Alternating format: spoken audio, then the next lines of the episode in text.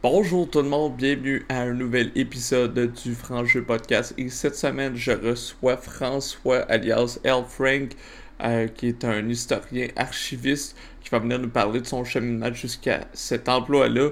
Et on va aussi discuter de, certains moments de l'histoire. On va échanger autour de ça aussi. Euh, en lien avec la société euh, euh, parce qu'on apprend de notre passé euh, pour mieux construire le futur, mais on se rend bien compte que plus souvent qu'autrement, on, on, évolue, mais on n'apprend pas nécessairement.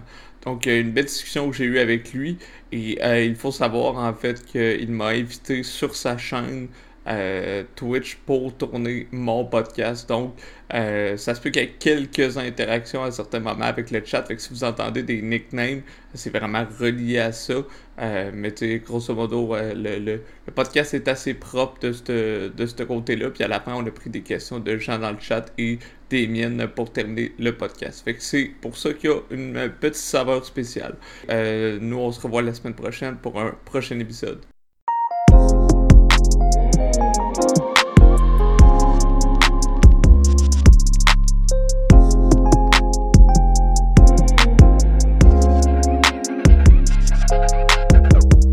Excellent. Ben écoute, euh, Frank, je te remercie beaucoup d'avoir accepté mon invitation pour euh, le podcast.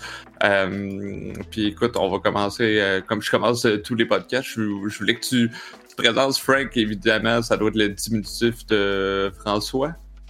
oui, exactement. Ben écoute, l'origine de mon pseudonyme, c'est très très simple. Le pire, c'est que l'enfer était pas du tout dans le portrait au début. parce que je suis pas un gars qui est très, tu sais, oui, on s'entend, je suis métalleux, euh, j'aime un peu tout ce qui est oui, c'est une thématique qui me plaît bien, mais euh, c'était pas vraiment inséré là-dedans. En fait, c'est que c'est le surnom que me donne un de mes deux grands frères. Moi, dans le fond, je suis le cadet, je, suis le cadet d'une famille de trois, euh, de trois garçons. Euh, Puis mes deux frères plus vieux, dans le fond, il y en a un des deux qui m'appelait toujours Al Frank, parce qu'effectivement, mon vrai nom c'est François. Euh, puis évidemment, le diminutif, souvent François, Francis, c'est souvent Frank. Fait que là, euh, ben, ce qui s'est passé dans le fond, c'est que mon grand frère me disait toujours Hey, salut Al Frank, comment ça va Al Frank? C'était mon, c'est mon surnom depuis que je suis tout petit. Depuis quasiment toujours, là, depuis euh, toute ma vie en fait, qui m'appelle comme ça. Et là, ben, à un moment donné, j'avais le goût de. J'ai essayé différents gamer tags dans ma vie de gamer, puis à un moment donné, j'en cherchais un parce que j'avais envie de changer euh, de, de, de, style de pseudonyme. Puis à un moment donné, j'ai dit, hey, ben mon frère m'appelle tout le temps comme ça, je vais mettre ça comme pseudonyme. Mais là, au début, je l'avais mis EL Frank, comme L Frank. sais, ça faisait, je trouvais que ça faisait un peu euh, consonance. Euh, ouais, c'est ça, ça faisait un peu mexicain, L Frank.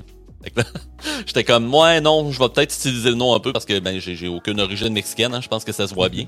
Euh, donc là, c'est ça, j'ai voulu styliser ça un peu. Je me suis dit, hmm, L Frank, qu'est-ce que je pourrais bien rajouter? Ben, L, comment faire? Fait que du haut de mes 17 ans, euh, fin de secondaire, début cégep, euh, ben je, me suis lancé là-dedans. Et ben c'est devenu mon pseudonyme sur quasiment tous les jeux, toutes les plateformes, incluant Twitch quand j'ai créé mon compte en 2015 pour suivre des grosses chaînes américaines dans le temps. Puis ben voilà, ça m'a suivi puis c'est devenu un peu le concept de ma chaîne aussi en plus. Mhm. Exact. Puis ça a l'air de. de... Ben, c'est sûr qu'en étant un peu métalleux, ça t'a collé un petit peu euh, à la peau, le, le, le côté enfer. Là. Euh, puis je suis pas content de, comprendre que, que tu t'appelles pas El Frank parce que t'étais étais un petit maudit quand t'étais jeune. Là, fait que... non, le pire, c'est que j'étais super tranquille quand j'étais jeune. Je veux dire, je suis un gars qui est quand même assez extraverti, qui aime parler, qui aime socialiser, puis vraiment qui, qui, qui, qui cache pas beaucoup ses émotions et tout. Là, je suis quelqu'un qui s'exprime énormément. Mais j'ai jamais été un petit tannant, un bas, moi, rebelle. Là. Au contraire, j'étais probablement le plus tranquille des trois dans ma famille. Là. Fait que c'est, même totalement l'inverse. T'as-tu déjà demandé à ton frère pourquoi il t'appelait El Frank? Non, je t'avoue que j'y ai jamais demandé. Mais probablement que c'est parce que c'est une tradition qu'on a au Québec, tu sais, je veux dire le Frank, le Kev ou euh, en tout cas bref peu importe le pseudonyme, peu importe le prénom qu'on peut raccourcir puis euh, mhm. y aller là-dedans. Là, je pense que c'est un peu comme une tradition de surnom en fait tout simplement. Puis euh, ben, c'est une façon de m'appeler que mon frère aimait bien, j'ai l'impression. Il devait pas avoir plus de raisons que ça. En tout cas, j'y ai pas demandé. Faudrait peut-être que je demande prochain repas de famille, mais.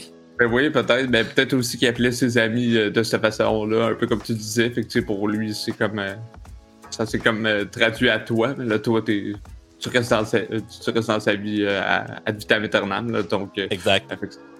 Fait que, sinon, de ton côté, euh, ça ressemble à quoi un peu ton, ton, ton, parcours? Parce que là, on a parlé un petit peu de ton nom, l'origine de ton nom. Euh, puis peut-être le côté un peu historique de tout ça.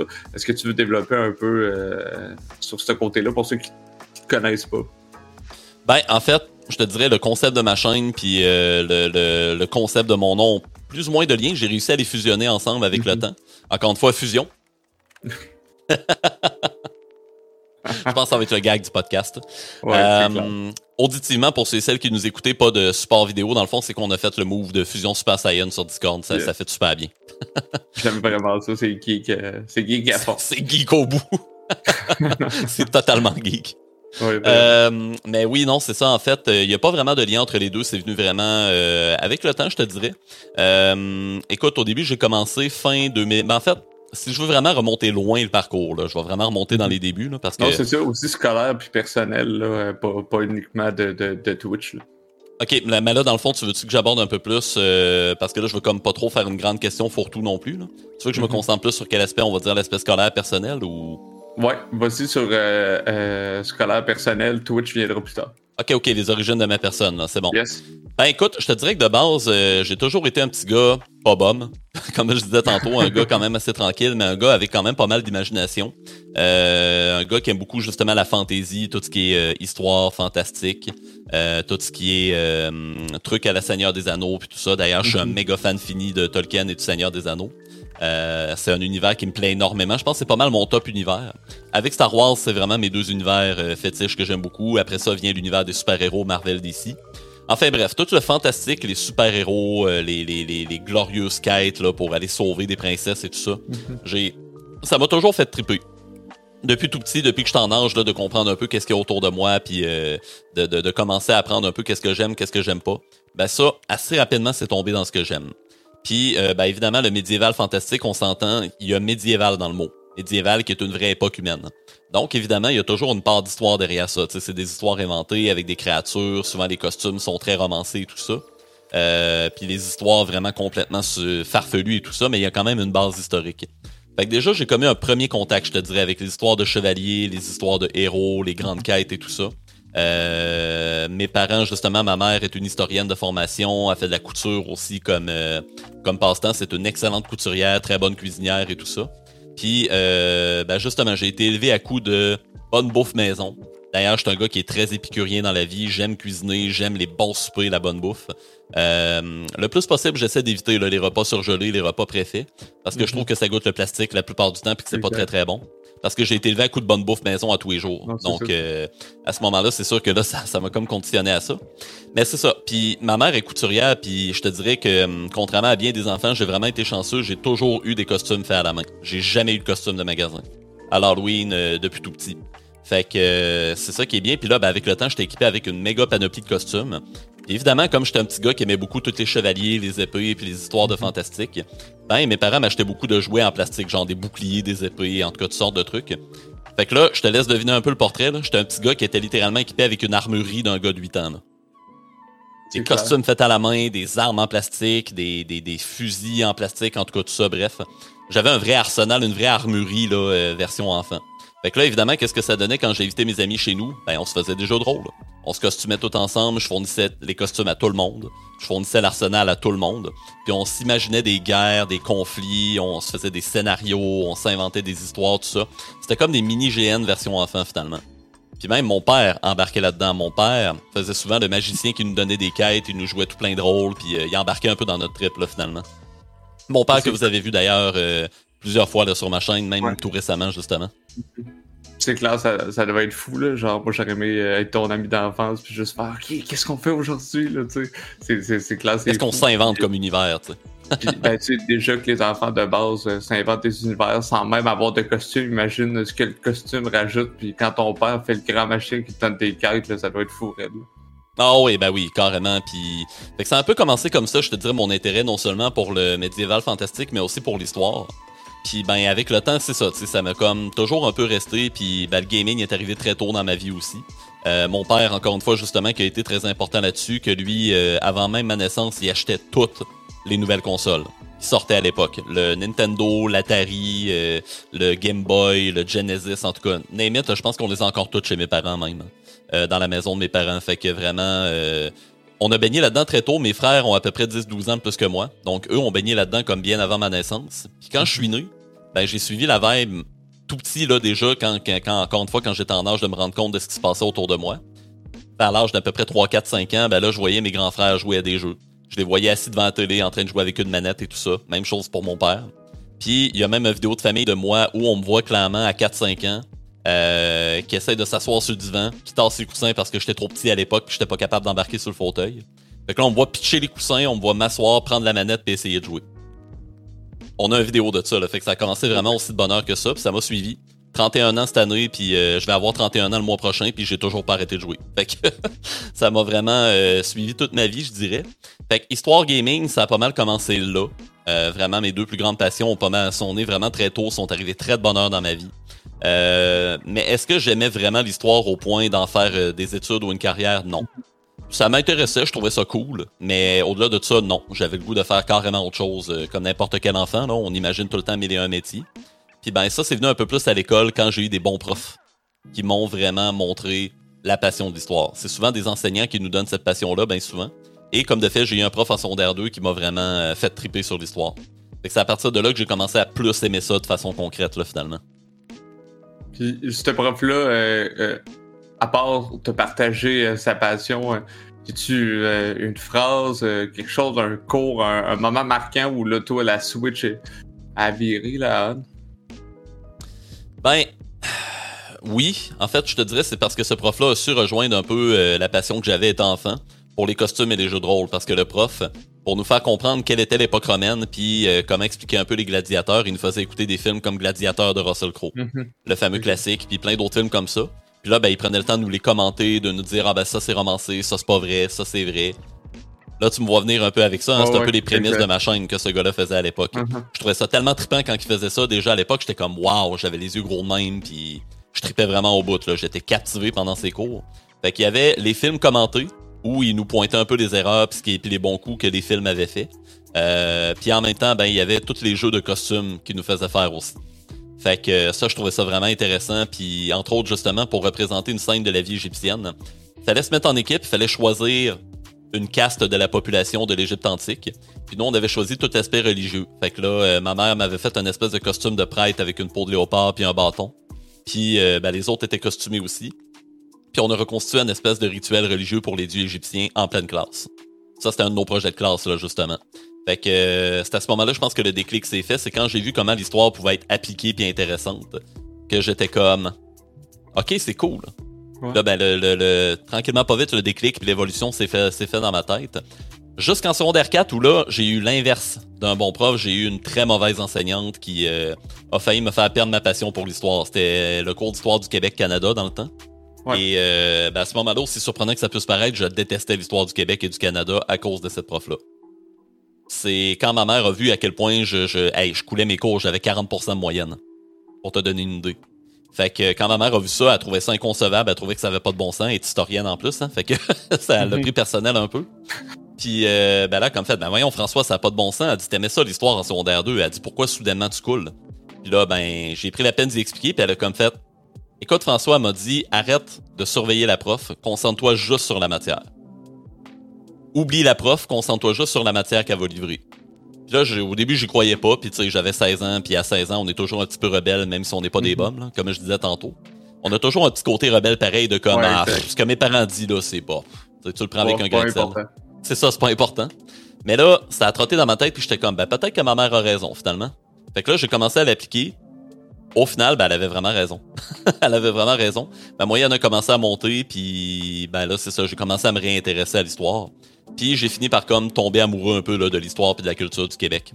Ça me suit encore jusqu'à aujourd'hui. Penses-tu, euh, petite question euh, sur ce moment-là, est-ce que tu as l'impression que c'est ce moment-là que euh, tu as décidé d'être la passion d'être autodidacte justement parce que tu te concentrais plus sur la prof, mais vraiment sur la matière et euh, Peux-tu répéter ta question? Je suis pas sûr d'avoir bien compris. Ouais, il n'y a, pas de stress. là. Euh, dans le fond, je voulais savoir à ce moment-là, étant donné que tu t'es plus concentré sur euh, la personne qui t'a enseigné l'histoire, mais beaucoup plus toi-même en étant oh, sur la matière. Penses-tu que c'est à ce moment-là que tu as fait Hey mon Dieu, mes notes ont monté alors que je suis capable moi-même de, de lire l'histoire, de l'apprendre, etc. As-tu l'impression qu'à partir de ce moment-là, il y a eu un, un tournant, fait de, de, de, faire des lectures, parce que si on s'entend tout ce que tu sais sur l'histoire, puisque moi je te suis depuis longtemps, euh, c'est pas tout quelqu'un qui te l'a appris, c'est toi qui as fait tes propres lectures, tes propres études là-dessus. Ouais, je comprends ce que tu veux dire. Oui, ben en fait, euh, oui, c'est vraiment un mix des deux. Ce que vous voyez sur ma chaîne quand vous venez voir mes lives euh, sur Twitch, c'est vraiment ça. C'est un mix de ce que j'ai appris dans mes cours à l'université, de ce que j'ai appris au cégep aussi puis au secondaire, puis de ce que j'ai retenu là, de ces périodes-là. Puis en même temps, ben, c'est aussi mes recherches, ma documentation que je me suis fait en lisant des livres, en écoutant des documentaires, en écoutant des vidéos sur YouTube. parce que de plus en plus, il y a vraiment d'excellents créateurs de contenu qui font des capsules super bien documentées, qui sont vraiment accessibles à tous ça, c'est vraiment super parce que selon moi, l'histoire doit être accessible à tous et on doit, tous ceux et celles qui sont dans ce domaine-là, de près ou de loin, on doit travailler à cette accessibilité-là. C'est un peu ce qui m'a amené sur Twitch, puis c'est un peu ce qui m'a amené à consommer tout ce contenu-là. Euh, fait que oui, c'est un peu un mix de ma documentation que j'ai fait parce que oui, à ce moment-là, j'avais compris euh, tout à fait que vraiment il fallait, il fallait et on pouvait être autodidacte là-dedans. Puis en même temps, ben c'est aussi de ma formation que j'ai fait à l'université là dans le fond. Puis justement, qu'est-ce que tu as fait euh, à l'université directement? Au cégep, t'as-tu as fait quelque chose euh, t'as eu. Euh, T'es-tu intégré dans d'autres groupes étant donné qu'au cégep, si je me souviens bien, les. les mettons, il n'y a, pas une concentration histoire ou autre chose. T'as-tu fait comme des, je sais pas, des jeux de rôle ou autre chose comme ça? Oh que oui. Parce qu'évidemment, tu sais, avec des intérêts comme ça, là, moi, je suis un geek par définition, tu sais. Je veux dire, dans la mhm. vie, je tripe sur le fantastique, je tripe sur les jeux vidéo. Euh, je fais des références à des trucs de manga, de d'animé, de, de, de séries puis tout ça tout le temps. Ça ou des trucs de François Pérus. c'est vraiment mes deux euh, mes deux modèles de référence. Euh, je fais du streaming, je tripe histoire. Moi, je suis vraiment un geek par définition. Fait que je m'enlignais où avec ça? Ah oui, c'est ça. Tu me demandais si je m'étais impliqué dans des jeux de rôle. Ben tu sais, tout cet univers-là, ben forcément, je me suis tenu, puis je suis devenu ami avec des gens qui avaient un peu les mêmes intérêts de près ou de loin, tu sais. Ne serait-ce qu'un de ces, un de ces euh, intérêts-là ou toute la gang. Fait que forcément, mais mon développement d'amitié s'est fait comme ça, puis évidemment, ces amis-là, ben il y en avait plusieurs qui étaient maîtres de jeu, euh, ou qui étaient joueurs, ou euh, qui m'ont embarqué dans des parties. notamment un de mes très très bons amis qui s'appelle, en plus, il y a un nom historique qui s'appelle Virgile. Virgile qui est un philosophe grec. Mm-hmm. Ben, cet ami-là, Virgile, justement, que j'ai connu au secondaire, euh, on s'est connu par hasard comme ça dans un cours d'économie. Le gars portait des chapeaux noirs, habillé métalleux, puis tout ça. Puis il était un petit peu dans son coin, un peu dans ses affaires, il parlait pas à grand monde. Puis à un moment donné, ben, j'ai vu qu'il portait un chandail de System of a Down, un groupe que j'aimais bien déjà à ce moment-là. J'étais comme, hey, il est cool ton chandail, puis tu sais. À force de jaser comme ça, on est devenus bons chums les deux. Puis lui, ben, ça faisait depuis qu'il avait 9 ou 10 ans qu'il faisait du DMing. Qui était, qui était Dungeon Master pour Donjon Dragon, pour Cthulhu, euh, pour plein, plein, plein, plein, plein de jeux de rôle. Fait que là, évidemment, lui, il cherchait des joueurs. Puis ben, il m'a embarqué très rapidement dans ses parties. J'ai fait du Donjon 3.5, j'ai fait du 4, du 5, euh, j'ai fait de l'appel de Cthulhu, j'ai euh, fait un peu de, un peu de tout là, en termes de jeux de rôle, du RuneQuest. Euh, mais toujours en tant que joueur. J'ai jamais été DM parce que je trouvais que les règles étaient quand même assez longues et complexes à apprendre puis à appliquer aussi. Euh, puis être maître de jeu, c'est pas évident, c'est de la grosse gestion et tout. Fait que là, je me suis dit, bon ben, bon, rester comme joueur, puis je, je tripais justement à interpréter mon personnage et à faire du roleplay. Puis ben, lui, il tripait justement à nous faire vivre des aventures à travers les jeux de rôle. Fait que ça s'est beaucoup développé avec cet ami-là. Mais j'ai participé aussi à d'autres groupes, là, puis à d'autres euh, d'autres initiatives de d'autres de mes amis. Fait que euh, j'en ai fait ça, je te dirais, de secondaire, fin du secondaire jusqu'à peut-être début université à peu près. Ok. Puis euh, justement à l'université, après ça, t'as été en histoire?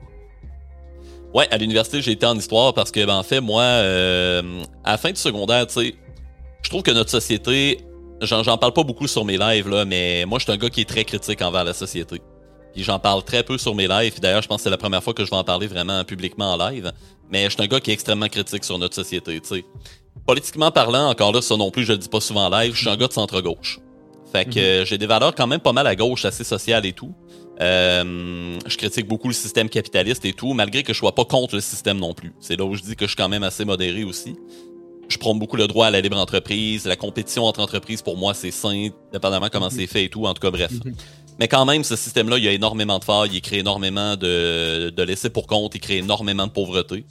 Euh, je suis vraiment quelqu'un qui critique beaucoup le système, principalement sur ce qui se fait en éducation, parce que je trouve vraiment que le système capitaliste nous amène à négliger le secteur public, et ça, pour moi, c'est un réel problème.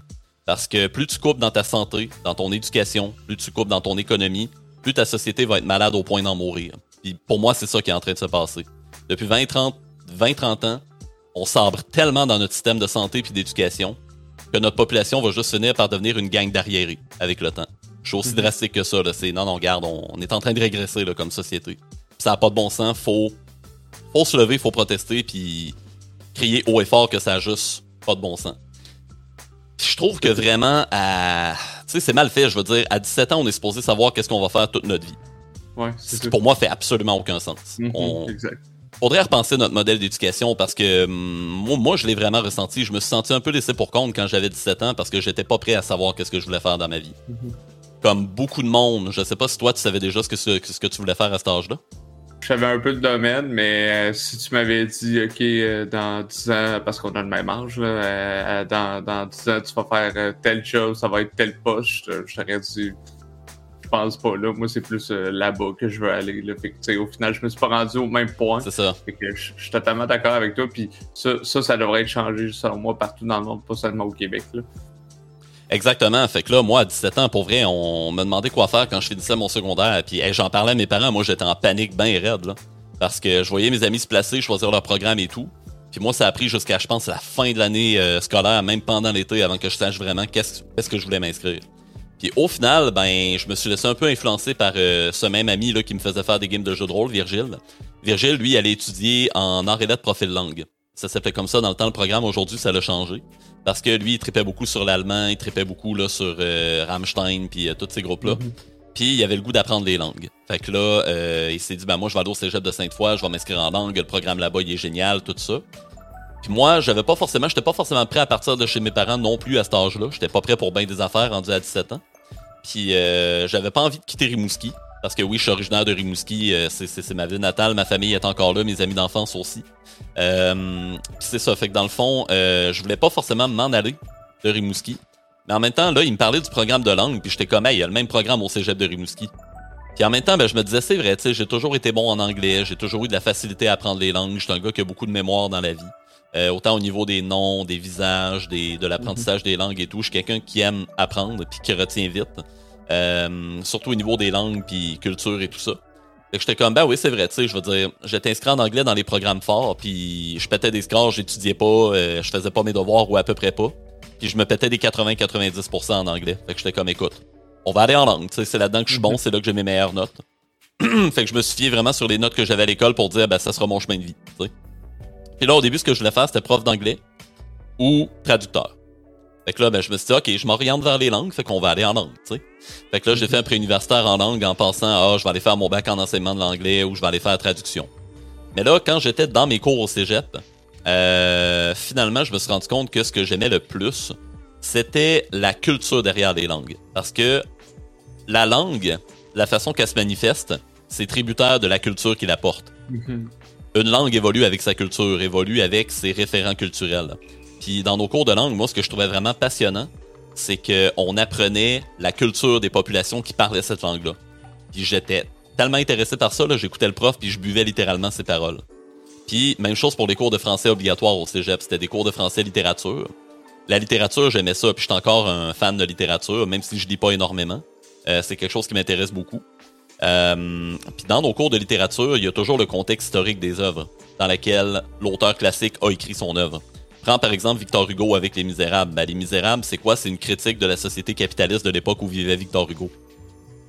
Fait que là, moi, je trouvais ça intéressant de savoir tout ça, la signification, puis tout ça, puis le contexte historique autour. J'étais comme, waouh, c'est vraiment intéressant. Puis là, avec le temps, je me suis dit, hey, mais dans le fond, j'aime les langues, mais ce que j'aime le plus, c'est l'histoire. Puis là, j'en parlais à mes parents. Ma mère aussi, qui est historienne, était comme, bah, c'est vrai, tu sais, t'as tout le temps été passionné par ça, puis euh, je t'ai toujours aidé là, à entretenir cette passion-là et tout. Puis vous allez probablement avoir d'ailleurs l'occasion de rencontrer ma mère. J'ai un live de cuisine euh, prévu avec elle cet automne. Fait que euh, on aura l'occasion peut-être de faire une petite entrevue avec elle, puis euh, peut-être de revenir là-dessus. Euh, fait que là, elle m'a encouragé. Elle m'a dit, ben oui, si tu veux aller en histoire, écoute, tu peux, puis t'auras sûrement moyen de te placer là-dedans, que ce soit en enseignement ou peu importe. Fait que voilà, j'ai décidé de bifurquer puis d'aller faire mon bac en histoire à Lucar. Dans le temps, je sortais avec une fille qui étudiait en littérature à Lucar aussi. Fait que pour rester près de ma blonde à l'époque, puis en même temps rester proche de ma famille, économiser des sous en même temps restant chez mes parents et tout. Euh, ben voilà, j'ai commencé mon bac à Lucar que j'ai fini en 2014. C'était comme un choix évident à ce moment-là. Puis c'est- fou de se dire que, euh, en fait, euh, si, on, d'un point de vue vraiment extérieur, euh, dans le fond, ton, ton choix à l'université dès le début a été fait sur un chandail de System of a Down. Donc, euh, il est beau ton chandail, puis une amitié, ça, ça, start tout le temps avec, euh, avec des vêtements. Ah oui, c'est ça. avec des vêtements, ou euh, ben parce que les vêtements, oui, c'est dans un sens, oui, parce que c'est le ouais, c'est le début d'une relation pour tout, effectivement. mais oui, mais c'est parce que tu montres un intérêt, fait que là, la personne, c'est comme. Ça. Je veux dire, moi, j'ai un chandail de, de Chewbacca en ce moment, puis tu sais, je veux dire, quelqu'un pourrait faire « Hey, c'est, c'est bien nice, man », puis ça starte la discussion plutôt que parler de la pluie du beau temps comme euh, plusieurs euh, Québécois euh, font.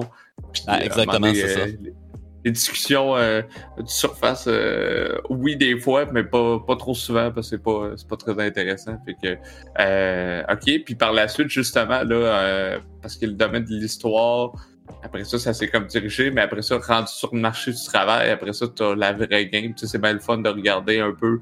Ah oui, les possibilités d'emploi, c'est ça, ça, ça, mais après ça, quand tu arrives, c'est un chemin différent. Toi, qu'est-ce qui s'est passé à ce moment-là, puis c'est où que tu as travaillé en premier? Moi, tu vois, c'est un peu l'erreur que j'ai fait dans les tout débuts. Dans les tout débuts, euh, quand j'étais au cégep, secondaire, cégep, puis euh, quand j'ai finalement décidé d'aller en histoire, j'ai regardé les, les, les, emplois. Quand même très tôt, je te dirais, moi j'ai toujours été quelqu'un de quand même assez terre dans la vie. Puis euh, quand j'ai décidé, ben, l'histoire ça me passionne, ça m'intéresse, je vais aller là-dedans. J'ai pas fait ce que plusieurs des gens que j'ai rencontrés dans mon parcours ont fait eux autres. Euh, parce que souvent, moi, ce que j'ai rencontré comme parcours, là, que ce soit au baccalauréat ou à la maîtrise, euh, puis même pendant mon certificat aussi en archivistique, euh, bref, pendant tout mon parcours, j'ai rencontré des gens souvent qui allaient là-dedans parce qu'ils étaient intéressés puis passionnés après ça, tu leur demandais qu'est-ce qu'ils voulaient faire avec ça, puis ils n'en avaient aucune idée. Ils te répondaient, mhm. ah, moi, sûrement être prof, ou euh, je sais pas trop, là, peut-être travailler dans un musée, ou tu sais, il y avait comme rien vraiment de, de, de, précis puis d'orienté. Puis là, ben, ils se retrouvaient la gueule à terre parce qu'ils voyaient que le marché de l'emploi était pas trop favorable à ça. Mhm. Puis c'est ça. Fait que un autre d'ailleurs, une autre critique que je fais beaucoup de la société, on dévalorise beaucoup, euh, dévalorise beaucoup les métiers culturels puis les métiers sociaux peut-être un peu plus abstraits. Euh, au profit des métiers un peu plus concrets. Mais ça, c'est un problème sociétal euh, assez mondial. Bref. Mhm. Fait que non, c'est ça. Puis euh, il s'en retrouvait souvent la gueule à terre parce qu'il savait pas vraiment où aller. puis là, ben, il continuait d'étudier, étudier, étudier. Il passait du bac à la maîtrise, au doctorat, au gré des bourses, au gré des études et tout. Puis il faisait ça pas tant parce qu'il voulait que ce soit leur carrière, mais il faisait ça pour rester dans leur idée confortable que l'histoire, ça les passionne, c'est ce qu'ils veulent étudier. ça, j'en ai vu pas mal de ça. J'en ai vu autant qui étaient vraiment intéressés, qui étaient comme moi, je veux vraiment être professeur-chercheur à l'université, puis je sais ce que je fais, puis tu sais. J'en ai vu, puis j'en connais personnellement de ça, mais j'en connais personnellement aussi qui se sont lancés là-dedans, puis qui ont juste enligné les études sans trop savoir où est-ce que ça allait les mener.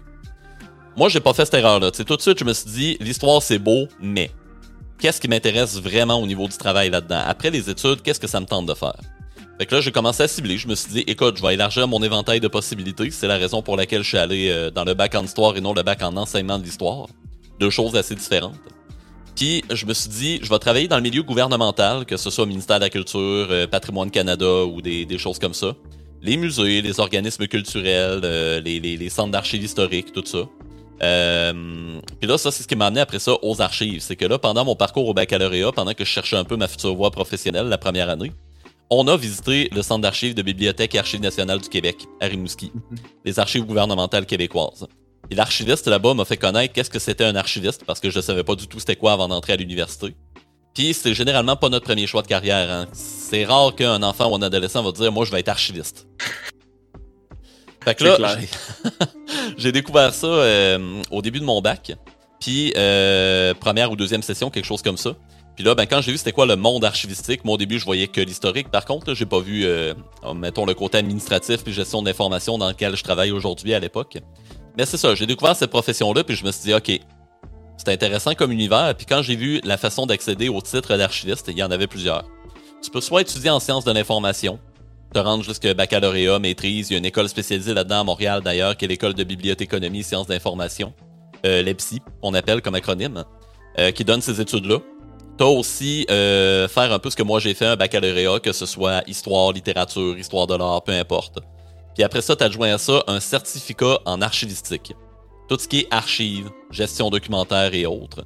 Euh, puis après ça, ben avec ces quatre ans d'études là au premier cycle, tu peux accéder à la profession archivistique. Tout ce qui est gestion de documents, tout ce qui est gestion d'informations, euh, active et historique. Vraiment un peu tout ce qui est documents et informations finalement, puis gestion de ça. Euh, puis ça donne une voie d'avenue, une autre voie d'avenue intéressante que si tu faisais pas ce certificat-là finalement. Fait que là, je me suis dit, bon, ben écoute, je vais faire mon bac, je vais faire mon certificat. Après ça, je vais sûrement commencer ma maîtrise. C'est ça que je me disais à, ce moment-là. Puis après ça, bon, on verra où est-ce que ça m'amène. Fait que je me suis toujours un peu semi laissé porter par le vent, mais en même temps, j'étais toujours un peu décidé vers quoi je voulais m'enligner, tu sais. Fait que voilà, c'est un peu ça, euh, c'est un peu ça la réponse. Exact. Puis, euh, justement, dans ce métier-là, là, en fait, tu t'assurais, euh, mettons, en faisant ce, cheminement-là, puis ce questionnement-là, plutôt que tu as vu, comme tu l'expliquais plutôt, de, de, gens qui, étudient une passion puis qui sont des professionnels là-dedans, mais qu'au final sont comme j'ai pas vraiment comme un emploi pour soutenir à mes besoins, à rattacher à ça, puis finalement à un moment donné ils se retrouvent euh, dix ans plus tard plein d'études derrière la cravate en sachant pas trop ce qu'ils veulent faire. Toi t'as pas fait ça. Euh, mais euh, qu'est-ce qui a fait en fait que le, le, le, qu'est-ce qui fait que le, le, fait d'être archiviste qu'est-ce qui t'intéresse là-dedans? Parce que je veux dire d'un point de vue extérieur comme tu disais plus tôt, j'ai pas vu un enfant qui fait moi je vais être archiviste, etc. Fait notre point de vue, c'est OK, oui, les documents, les lire, les trier, avoir un système de, de triage qui fait que ça permet. C'est cool à demander de dire suis comme un peu bibliothécaire de, de, toutes les archives. Euh, mais toi, y a-tu. Attention, bibliothécaire, c'est carrément autre chose comme domaine. Ouais, non, c'est ça, je le sais. mais ce, que je veux dire, ce que je veux dire, c'est qu'il y a quand même euh, euh, beaucoup de documents, avec quelqu'un te demande un document, etc. Euh, si tu, tu, creuses un peu dans ce métier-là, puis aussi les intérêts de ce métier-là que tu pratiques déjà un petit peu, ou en tout cas en documentation, est-ce que tu peux expliquer un peu c'est quoi le métier, puis un peu c'est quoi qui, qui t'intéresse là-dedans pour quelqu'un qui, voit ça de loin, mais qui connaît pas nécessairement ça? Ben, ce qui m'intéresse là-dedans, c'est que tu es un peu le gardien euh, de tout ce qui est information, connaissance et savoir euh, au sein de l'organisation du travail. Parce qu'un archiviste, tout le monde en a besoin. Que ce soit une entreprise privée, que ce soit un service gouvernemental, un ministère, que ce soit une PME, tout le monde a besoin d'un gestionnaire de documents. Ça peut être à contrat avec une firme externe, ça peut être parce que la personne décide d'engager une ressource locale euh, à l'interne de l'entreprise ou de l'organisme, mais tout le monde a besoin d'un archiviste. Un archiviste, en gros, c'est ça a évolué pas mal comme profession. Moi, je te dirais au début, ça a évolué vraiment beaucoup avec le historique et le gouvernemental. Puis euh, les personnes qui étaient archivistes étaient assez rares, puis c'était généralement des gens employés par le gouvernement pour garder un peu le patrimoine, mettons, de la société, puis euh, les, les, les, les, archives et les documents, là, finalement, des ministères et des organismes gouvernementaux. C'était pas trop appliqué au privé. Puis même encore aujourd'hui, je te dirais, le milieu privé commence à peine à intégrer euh, cette discipline-là au sein de leur organisation. Euh, mais ce qui est intéressant, c'est que au final, quand tu es archiviste aujourd'hui, maintenant ça a beaucoup évolué puis ça encadre autant l'information actuelle récente que l'information un peu plus ancienne consignée sur des vieux documents. Ça regroupe tout, tout ce qui est information consignée sur un support. Puis maintenant, on sait, des supports d'information, il y en a plein, hein, que ce soit les PDF, les Word, que ce mhm. soit les DVD, euh, que ce soit le cloud, que ce soit, en tout cas, bref, des fichiers numériques et papier, on en a vraiment de toutes formes. Euh, tu es un peu le gardien de tout ça, de tous ces supports d'information-là, de l'information qui est contenue là-dessus, puis il y a un proverbe qui dit le nerf de la guerre, c'est l'information. Exact. Les guerres du monde ont toutes été gagnées avec des, fuites ou des, acquisitions d'informations, bien souvent. Euh, fait que vraiment, c'est ça. Le nerf de la guerre, c'est l'information, puis ça s'applique pas mal à tout. Fait que t'es un peu le gardien de tout ça. Tu es un peu la personne qui va être informée de pas mal tout ce qui se passe dans l'entreprise euh, ou dans l'organisation puis euh, qui va être un peu le, gardien aussi de la mémoire, du cœur de cette organisation-là. Parce que ce qui va permettre à une organisation d'exister, c'est l'information qu'elle va consigner puis qu'elle va utiliser pour son travail. Fait que c'est ça que je trouve intéressant, c'est cette perspective-là, un peu d'être un peu le gardien de la mémoire, puis celui qui va comme s'assurer que l'information est assez bien organisée puis accessible pour que ça fonctionne bien au sein de l'organisation.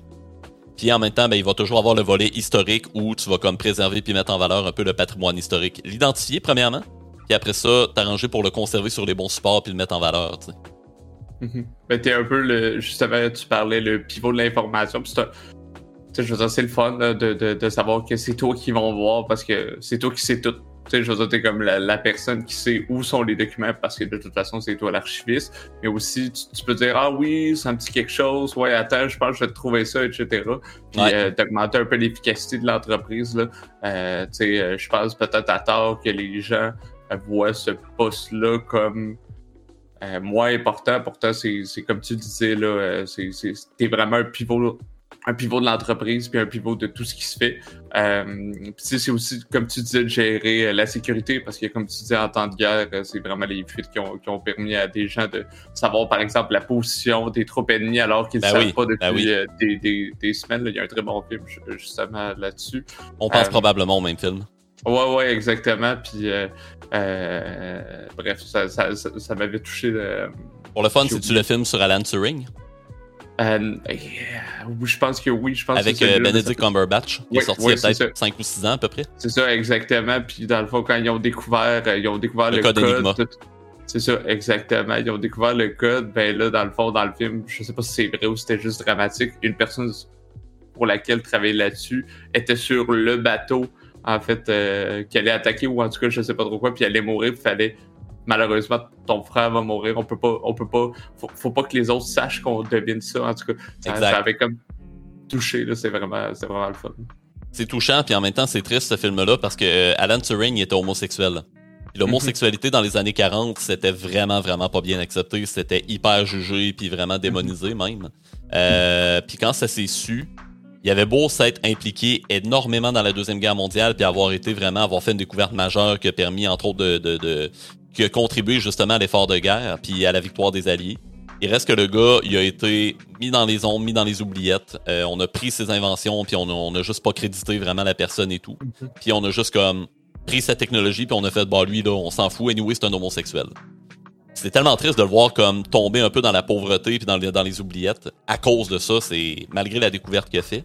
Puis c'est triste en plus parce que je veux dire, sa machine qui a inventé pour décoder le code Enigma, c'est la base de nos ordinateurs d'aujourd'hui. C'est ce qui permet, entre mhm. autres, que toi et moi, on est capable de se parler. Exact. On est capable de faire un stream avec à peu près une trentaine de personnes. Mhm. C'est entre autres grâce à ce gars-là. Puis pourtant, on l'a mis aux oubliettes. Pourquoi? Pour son orientation sexuelle. C'est ça.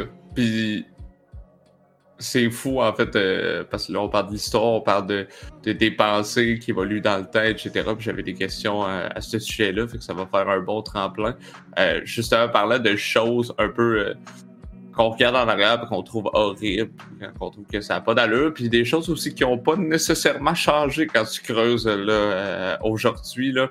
Euh, toi, de ton point de vue, tu étudié plusieurs pans de l'histoire, est-ce que, euh, sans même y avoir participé, évidemment, quand tu regardes l'histoire, tu as, comme un, moment ou un tournant qui est ton plus grand regret, là, de, tu te dis, hey, ça, ça serait le fun que ça se soit pas passé pour X raison. Il va être facile à trouver, puis euh, c'est une réponse quand même assez classique, puis en même temps, je pense que pas mal tout le monde peut s'entendre là-dessus. Euh, c'est la l'incendie puis la destruction de la bibliothèque d'Alexandrie. À l'Antiquité. Je sais pas si vous n'avez un peu entendu parler dans le chat, là, ou euh, si toi t'en as entendu parler aussi. C'est quelque chose que j'ai sûrement déjà vu dans mes cours d'histoire, là. Fait que c'est un peu comme si le, la bibliothèque de toutes les archives ont été détruites, donc beaucoup d'informations, comme tu parlais, qui ont, été enlevées. Si tu veux le développer euh, un, petit peu plus, ça pourrait être le fun. Ouais, ben dans le fond, euh, la bibliothèque d'Alexandrie, c'était vraiment une grosse bibliothèque slash centre d'archives, en fait, euh, qui existait justement à l'époque de l'Empire égyptien. Puis c'est triste d'avoir perdu ça parce que il y avait vraiment des tonnes et des tonnes et des tonnes de parchemins, de textes, d'objets de collection, des trucs qui avaient été euh, rassemblés de partout dans le monde, partout où les Égyptiens étaient allés, avaient fait du commerce et tout, euh, qui avaient été centralisés à la bibliothèque d'Alexandrie, qui était vraiment un haut lieu de savoir. Et quand ça, ça a été incendié euh, pendant la période de l'Antiquité, on sait pas trop comment ça s'est fait. Je pense même que ça a été incendié plus d'une fois, si ma mémoire est bonne. En tout cas, j'ai pas les détails trop trop. Mm-hmm. Mais puis on n'est pas vraiment certain du moment précis mais euh, on pense entre autres que ce serait peut-être pendant le siège de Jules César à l'époque de l'Antiquité romaine, quand il a assiégé euh, la ville d'Alexandrie. Euh, pendant justement le fameux Jules César, celui qui a instauré un peu les bases du prochain Empire romain à, vers la fin, mettons, de la République romaine. C'est beaucoup ce qu'on voit dans la série Rome, là, puis tous les produits dérivés qu'on connaît. Mm-hmm. On pense que ça s'est fait à ce moment-là. Pendant le siège de la ville, ben, la bibliothèque aurait juste passé dans les dommages collatéraux du siège de la ville. César, apparemment, lui-même en aurait été vraiment désolé parce qu'il connaissait le potentiel de savoir de cet endroit-là, puis il voulait pas le gâcher. Euh, puis euh, il a été désolé d'apprendre justement que, ça a été détruit dans le siège de la ville. Ça, c'est une des hypothèses, il y en a d'autres. Mais tout ça pour dire que vraiment, si on n'avait pas perdu ça, je me dis la somme des connaissances, de la documentation qu'on aurait eu sur cette période-là et les périodes avant même, euh, puis toute la richesse d'informations qu'on aurait pu récolté de ça, ça aurait été phénoménal, je pense. Ça aurait probablement révolutionné beaucoup de nos connaissances de l'époque. Est-ce qu'il y a eu un changement par la suite là, au niveau euh, du. Euh, on parlait de sécurité tantôt, mais sécurité de l'époque, de mettre peut-être tous les documents au même endroit? Est-ce qu'ils ont décidé comme de les mettre un peu partout ou euh, évidemment c'est mieux de les centraliser, mais là, étant donné que c'était papier, qu'est-ce qui a été mis en place en fait pour éviter que ça se reproduise. Là. En fait, parce que l'histoire, c'est un peu ça. Là. On essaie d'apprendre de nos erreurs. Là, pour on essaye. Essayez le bon. On essaye. essayer, ouais, je suis d'accord avec toi. euh, je sais pas quelles mesures ont été implantées. Ça, malheureusement, je peux pas répondre. Euh, assurément, j'imagine, en tout cas, j'ose espérer qu'ils ont pris des précautions pour pas que ça se reproduise. Euh, mais aujourd'hui, je te dirais, on a quand même pas mal de technologies pour nous protéger des incendies, par exemple. T'sais, mettons, on a des portes coupe-feu, des murs de briques ou de béton. Euh, il y a des constructions qui sont pensées vraiment pour pas que ça prenne en flamme trop vite. Euh, ou que vraiment on perde cette richesse documentaire-là. Mais ça a pris quand même pas mal de temps à se développer. C'est de la technologie quand même très très récente, euh, ce que je parle de là. Puis la bibliothèque d'Alexandrie, ben, elle existait il y a plus de 2000 ans. Là. Fait que il s'est quand même passé mhm. beaucoup d'écarts là-dedans. On a développé des techniques, des trucs avec le temps, mais rien de trop concret par rapport à ça, je pense.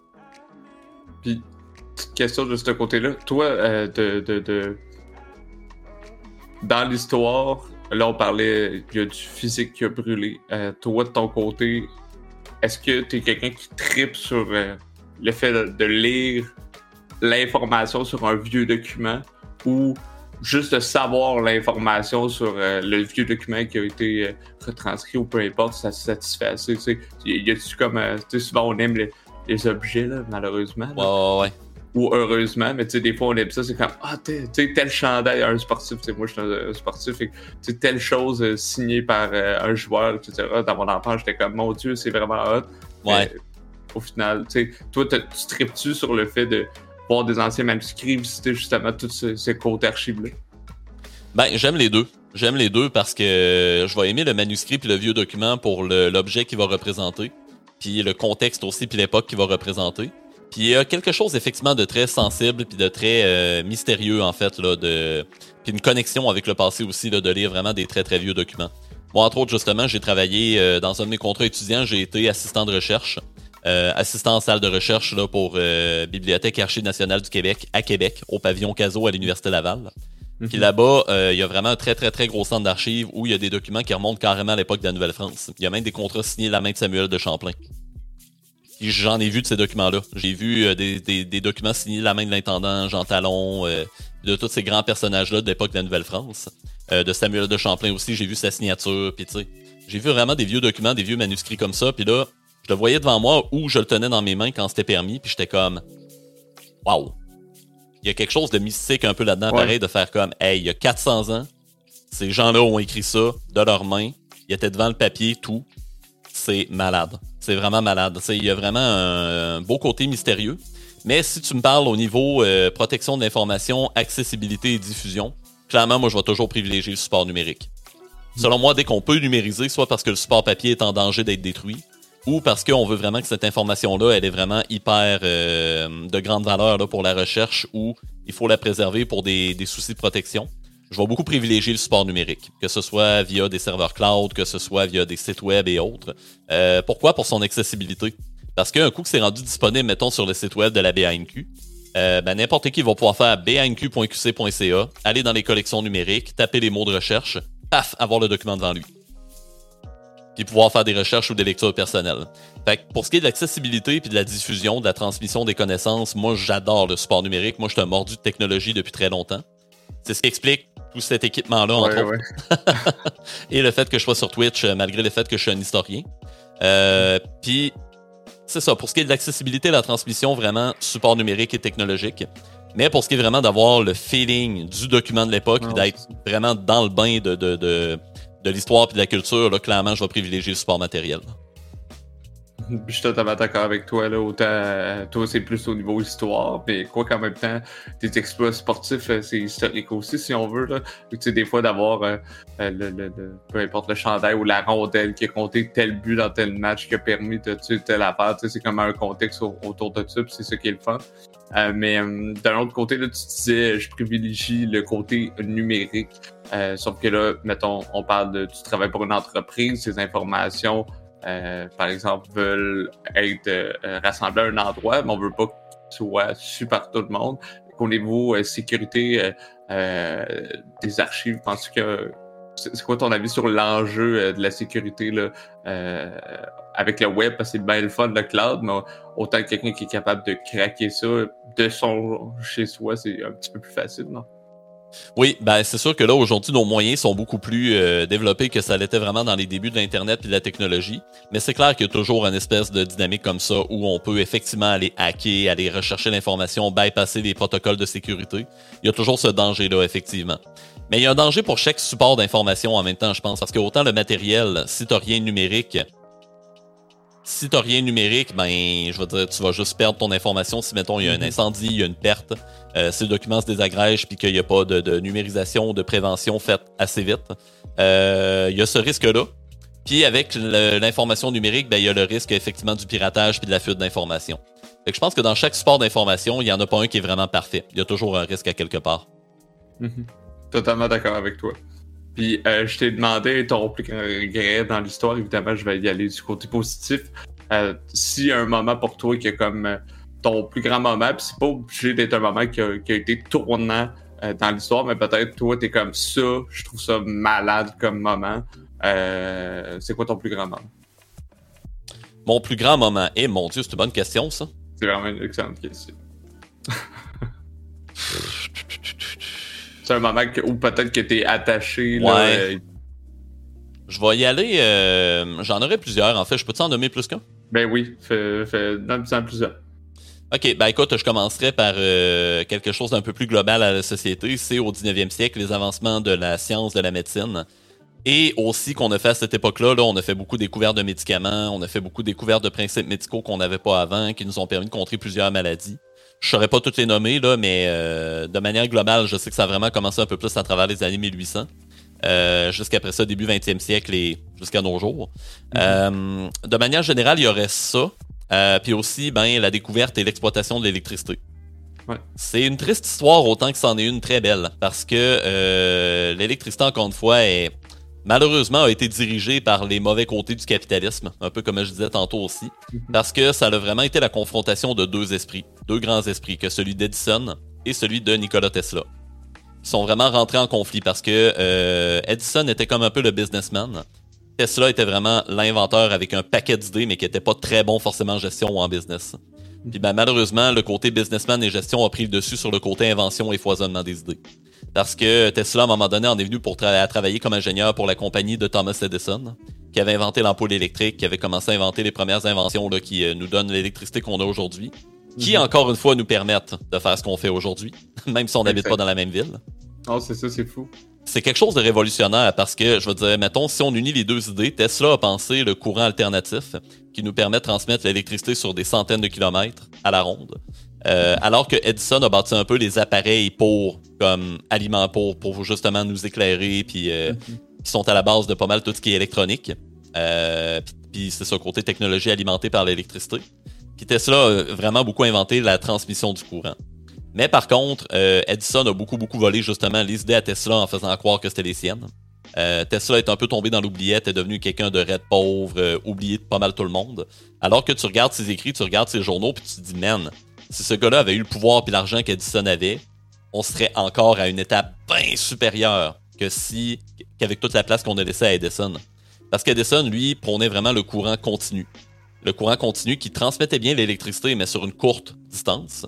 Puis aujourd'hui, c'est un peu le mode hybride qu'on utilise. On a le courant continu pour ce qui est du cours, euh, du, cours euh, de, la, localisation la plus restreinte. Mhm.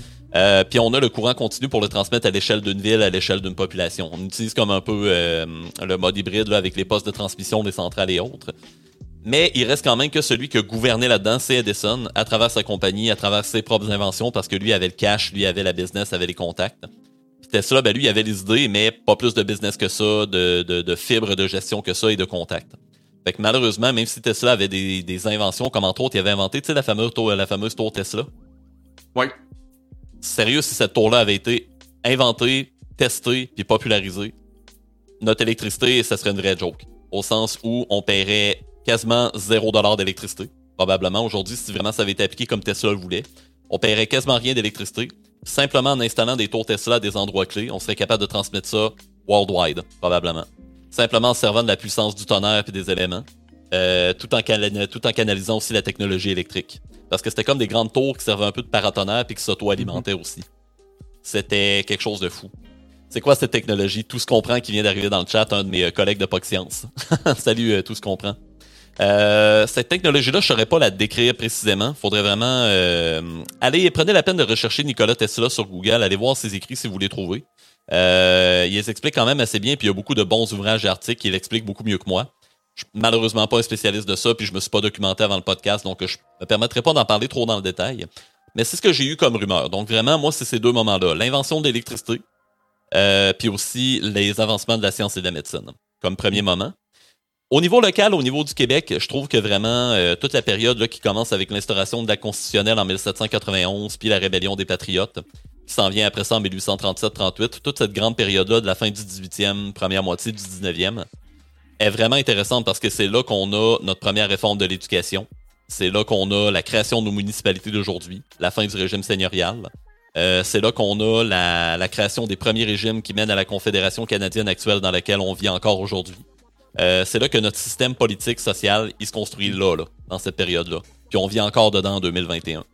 Fait que ça, pour moi, c'est des moments clés que je fais comme, hey, wow, on peut rattacher ça à l'histoire puis au passé puis voir à quel point ça nous a influencé. Mhm. Parce qu'on est encore là-dedans aujourd'hui. Là, ça, ça nous influence encore en 2021. Puis un peu comme on le disait plus tôt, probablement qu'il y a des re-questionnements qui devraient se faire là, au niveau de l'éducation, etc. Puis on l'a dit, Ah oui. même au niveau du capitalisme, mais ça, je pense que malheureusement, euh, c'est ça- c'est peine perdue parce que juste l'exemple que tu as donné au niveau de l'électricité, c'est euh, c'est ça qui se passe aujourd'hui. là. Il y a, il y a quelqu'un qui lance quelque chose, d'autres entreprises euh, avec bien plus d'argent prennent l'idée, volent l'idée, euh, la mettent, puis après ça, l'autre personne est oubliée. Puis c'est comme, comme du réchauffé qui est fait tout le temps, tout le temps, tout le temps, qui s'offre sur des vagues. Puis après ça, ah, pour un temps limité, la nouvelle idée, ça va être ça. Si finalement ça fonctionne, on en fait un produit régulier. Puis si finalement ça fonctionne pas, euh, ben, on fait comme, bah, c'était un temps limité, fait que ça a été flash. Puis après ça, bon, c'est quoi la nouvelle tendance, etc. Puis euh, j'ai vraiment l'impression qu'on est là-dedans. Euh, puis euh, si, on, si on se lançait dans la discussion de l'environnement, euh, disons que ça. Ce, ce, ce système de, de, de business et de capitalisme aide pas à ralentir un peu le, le- la société de, de consommation. Exactement, tout à fait. Euh, de ton côté, euh, t'as-tu. Là, on a parlé de moments, euh, mais tu sais, dans plein d'écrits que tu lis, des choses peut-être que tu as lues de Samuel de Champlain euh, ou autre chose, est-ce que tu as des anecdotes historiques que toi qui te font soit rire ou que, tu trouves euh, amusantes ou que tu te dis, hey, ça, ça s'est passé, etc. Puis c'est comme. Ça sera pas écrit dans un livre de, de cours de secondaire 4 de secondaire, là, mais, euh, mais tu sais, un- des anecdotes que tu as lues ou des choses que tu as appris à- par rapport à des personnages, même si c'est pas vrai, on le sait pas trop. là. T'as-tu des choses à nous raconter? Euh, Il y en aurait un auquel je pense systématiquement, mais c'est parce qu'ils en ont fait un jeu vidéo. Euh, tu connais Ghost of Tsushima? Euh, ça me dit vaguement quelque chose. Non, c'est- je vais dire non, je vais répondre non à la question. Ok, c'est un jeu, je te dirais, open world RPG, un peu à la Witcher, mais version samouraï féodal. Dans le fond, ça se passe en 1274 au Japon féodal. Euh, c'est un jeu qui est sorti l'année passée, en juillet 2020, euh, qui raconte l'épopée de Jin Sakai. Jin Sakai, qui est un personnage inventé de toutes pièces euh, à cette époque-là du Japon féodal sur l'île de Tsushima. C'est pour ça que le jeu s'appelle Fantôme de Tsushima. Euh, parce que ça se passe sur cette île-là qui est au nord-ouest de l'archipel japonais, nord-ouest de l'île principale où se trouvent là, justement toutes les, les, les, les, les, les principales villes, là, concentration, population et autres. L'île de Tsushima, qui est une toute petite île, euh, sur laquelle vivait quand même un bon euh, pourcentage de population, il y avait plusieurs clans implantés là et tout, euh, qui est l'objet en fait d'une invasion au 13e siècle euh, par l'Empire mongol. L'Empire mongol, à la base, qui est dirigé à cette époque-là par euh, Kubilai Khan, qui est le petit-fils de Genghis Khan, le personnage que tout le monde connaît ne serait-ce que de nom, celui qui a fondé l'Empire mongol. Euh, donc là, c'est la deuxième génération après lui. Euh, et Kubilai Khan est dirigeant de la Chine, un peu une partie du Moyen-Orient, la Corée, euh, grand grand territoire évidemment avec les steppes mongoles aussi. Et euh, ben, il décide après ça, dans, son, euh, dans sa volonté d'étendre son influence et son pouvoir sur le monde, il décide d'aller envahir le Japon. Il commence par envoyer des euh, émissaires pour faire comme Hey, le grand empire mongol s'en vient, nous allons vous soumettre et tout ça, puis accepter de vous soumettre pacifiquement, puis ça va bien aller. Et là, évidemment, l'empire japonais de faire comme non. Juste de faire comme non, on s'en sac de vous autres. Puis là, ben, après ça, Kublai Khan de faire comme, OK, ben, on va aller prendre vos terres par la force. Fait que là, il prépare une flotte d'invasion immense avec des milliers et des milliers de navires. Euh, les Mongols qui à la base sont pas des marins, c'est beaucoup plus des cavaliers. Mais en tout cas, ça, je suis pas trop sûr de ce que j'avance là-dessus, mais il me semble en tout cas qu'ils avaient euh, adapté leurs navires justement à leurs guerriers, à leurs chevaux puis tout ça. Un peu à l'image de ce que faisaient les Dothraki dans Game of Thrones, si on peut, euh, mm-hmm. si je peux faire un, un parallèle avec une référence que pas mal tout le monde connaît. Puis bref, en tout cas, il arrive, il, amène une grosse flotte d'invasion à Tsushima. Il rase l'île de Tsushima en un claquement de doigts. Et là, après ça, il va accoster au nord-ouest de l'île à la baie d'Akata. Et à la baie d'Akata, ben, le shogun, les forces du shogun, le grand général militaire de toutes les armées japonaises. Deuxième homme en puissance après l'empereur, c'est comme le poste le plus important tout de suite en dessous de celui d'empereur qui est... L'empereur, c'était considéré comme un dieu par les Japonais à l'époque. Euh, fait que bref, t'es comme l'homme le plus puissant juste en dessous de celui qui est considéré mhm. comme dieu. Bref. Fait que le shogun amène ses armées et amène une grosse résistance autour de la baie d'Akata pour attendre la flotte mongole puis les empêcher de débarquer. Là, il y a une bataille qui fait rage. C'est vraiment très serré pour les deux camps. On sait pas qui va gagner vraiment entre les forces japonaises et les forces mongoles. Jusqu'à ce qu'à un moment donné, un tsunami arrive. Grosse tempête, gros tsunami qui fait comme bye bye la flotte mongole. Qui extermine à peu près le trois quarts de la flotte. Fait que là, après ça, les généraux euh, de Kubilai Khan font comme, ben, on a perdu à peu près la moitié, c'est pas plus de nos forces. Là, on est rendu moins nombreux, ils sont en train de nous casser la gueule, on retraite. fait que voilà, par un simple euh, mauvais coup de météo, par une simple tempête qui a passé et qui a décidé de faire, hey, les Mongols, là, vous en allez de là. Ben, finalement, ça a fait, non, il n'y a plus d'invasion. Puis là, le pire dans tout ça, c'est qu'il a recommencé 13 ans plus tard, dans les années 1280-90. Même scénario qui arrive. Il a envoyé la flotte, il envahit l'île, il arrive à la baie d'Akata, même même endroit. Le même jour, encore un tsunami, encore un balayage de flotte, encore une invasion échouée. À deux reprises. Ah, Mauvais coup de chance météo qui fait comme bye la flotte. C'était fait pour pas arriver. Penses-tu justement qu'il y a des moments dans la vie que c'est fait pour pas arriver? Ben, je suis pas quelqu'un qui. Tu sais, moi, je suis agnostique dans la vie. Je suis pas quelqu'un qui croit euh, systématiquement à tout ce qui est mystique euh, puis à tout ce qui est paranormal et divin. Mais je nie pas forcément son existence non plus. Fait que d'une certaine manière, moi, je me dis, dans vie, il y a quand même un certain coup de chance et une certaine providence. À deux reprises, le même scénario se répète. C'est t'es vraiment pas dû pour envahir à cet endroit-là. Non, c'est ça. Puis par les mêmes personnes, même pas par, euh, genre, je sais pas, euh, la, baie à côté avec euh, d'autres troupes, etc. par la même non, personne, ça. la même intention, pour les mêmes raisons. Puis c'est la même chose qui se passe. Là, tu sais, à un moment donné, les, chances, les odds sont, sont vraiment pas de ton, ton côté. Là. Définitivement pas, non. Une question euh, vraiment classique, mais j'étais curieux de, t'entendre là-dessus. Euh, est-ce que tu penses que la société apprend réellement, on parlait d'essayer tantôt, mais apprend réellement à des erreurs du passé ou euh, c'est un cycle sans fin?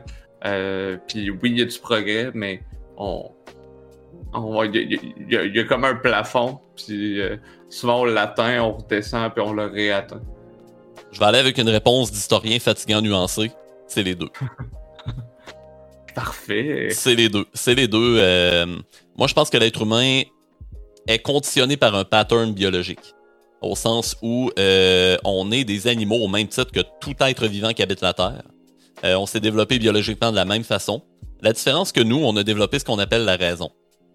Puis, on est des êtres extrêmement divisés. Moi, je pense que quand on sort du ventre de notre mère, on est, euh, on a une feuille de stats. Je vais y aller avec une référence de jeu de rôle. On a une feuille de stats qui commence au point neutre. Cette feuille de stats-là va se développer au fur et à mesure de notre biologie, de notre constitution, de notre métabolisme, et en même temps de nos expériences de vie puis de ce qu'on va développer comme intérêt. Fait qu'on va développer soit un peu plus de force de constitution, un peu plus d'intellect ou un mix de tout ça, bref, peu importe. Euh, pour nos stats, après ça, on va dire de, de, de personnes. C'est mhm. ça, mais c'est aussi ça pour notre mental. Notre mental, moi, je pense qu'il commence vraiment pile poil dans une ligne du milieu entre l'émotion et la raison. Dépendamment de nos expériences de vie, par qui on a été élevé, dans quel milieu on a grandi, euh, nos perceptions, notre caractère, nos problématiques mentales, si on en a une, que ce soit d'ordre chimique ou euh, avec les événements, va faire en sorte que notre balance va s'en aller plus du côté de l'émotion ou de la raison. Puis t'as des personnes qui vont réagir vraiment plus par émotion, puis qu'après ça, la raison va embarquer. D'autres que ça va être l'inverse. Ils vont tout rationaliser, puis à un moment donné, l'émotion va prendre le dessus sur la raison. Ou ça va être vraiment un parfait mélange des deux. Chaque individu est vraiment euh, différent à ce niveau-là, puis ça, c'est depuis les débuts de l'humanité. On est des créatures qui ont besoin de sécurité, qui ont besoin de social, qui ont besoin de s'entourer. Euh, on a besoin d'être entouré par des gens qui nous ressemblent, que ce soit par des intérêts communs, par l'apparence, parce qu'on a des yeux. Et nos yeux font en sorte qu'on a souvent tendance à mettre de l'avant l'apparence beaucoup plus que l'intérieur des personnes. Mais on a une raison en même temps, puis notre raison nous dit ah ben tu sais tout n'est pas qu'une question d'apparence, puis bref.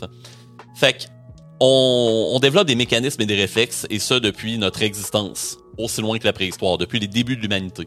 Euh, on a des réflexes de sécurité, on a des réflexes émotifs, on a des réflexes instinctifs et tout ça. Mais on a aussi une pensée puis une raison qui a été développée par tout ce qu'on a vécu à travers l'histoire. Fait que autant qu'on apprend de ces erreurs-là parce que on s'entend aujourd'hui, on n'a plus les mêmes mœurs qu'avant. Je veux dire, aujourd'hui, on considère ça normal que deux hommes puissent se marier, euh, avoir une mhm. relation, même chose pour deux femmes et tout. Euh, bon, pour ce qui est du mariage, c'est pas euh, c'est pas le cas partout, là, mais bref. beaucoup de personnes, en tout cas, là, du moins beaucoup de sociétés qui ne le pensaient pas à l'époque, font évoluer ces mœurs-là et autres. Un exemple parmi tant d'autres. Fait qu'on apprend avec le temps, on apprend que à travers nos erreurs, notre gestion du temps et tout ça, ben tu sais, nos mœurs évoluent, notre pensée évolue, mais on reste toujours des êtres humains avec des réflexes, des besoins de sécurité, des besoins d'être entouré de gens qui nous ressemblent, euh, des besoins d'être aimés, des besoins euh, de pas se sentir seul, parce qu'on est des créatures sociales à la base, même s'il y a des gens plus introvertis que d'autres. Euh, ça, ça changera jamais. Tant que l'espèce n'évoluera pas sur le plan biologique et métabolique, euh, puis qu'on évoluera, on changera pas considérablement comme espèce, tant qu'on va rester des êtres humains comme on l'a en ce moment, il y a rien qui va changer à ce niveau-là. Fait qu'on n'apprend pas parce que on est des êtres humains biologiques avec un certain métabolisme et des certains réflexes qu'on peut pas nous enlever, qui sont vraiment innés, qui sont dans notre code génétique, si je peux le dire comme ça. Mais en même temps, puis qui sont dans notre raison aussi, qui, se développent aussi au gré de nos expériences. Mais d'un autre côté, on a une raison justement, puis on a un cerveau, on est capable de rationaliser puis de penser. Puis on est capable de regarder en arrière puis de se dire, il y a tout ça qui s'est passé avant nous. Fait que d'un autre côté, on est capable d'apprendre parce que la science a évolué, la technologie a évolué, euh, nos connaissances du monde ont évolué, nos connaissances de l'espace aussi ont évolué. Euh, du système solaire, même s'il y en a qui pensent que la Terre est encore plate. Là. Mais bon, ça c'est l'obstination humaine, ça c'est un de justement de nos, euh, un de nos défauts. Euh, fait que c'est ça. Moi je dirais que c'est les deux parce que on est conditionné d'une part et on est capable d'apprendre de l'autre. C'est ce mélange-là qui fait que les choses changent, mais en même temps ils changent pas non plus. Fait que oui, on évolue, la science, la technologie, nos connaissances, nos mœurs évoluent. Nous, comme humains, est-ce qu'on change? Pas du tout. C'est le même genre d'être humain qu'à l'époque médiévale que ce qu'on a aujourd'hui en 2021. Donc, il y a des réflexes et des applications des choses qui changeront jamais. C'est super bien expliqué, très bien nuancé, puis je suis quand même d'accord avec toi. J'ai aimé le côté euh, plus personnel de chacun des individus que tu as euh, apporté, parce qu'évidemment, euh, nous, on est chanceux, on est né au Québec, puis c'est plus et moins, mais on n'a jamais on n'a jamais pas vécu de guerre civile. Les bombes sont pas tombées dans notre quartier. C'est ça.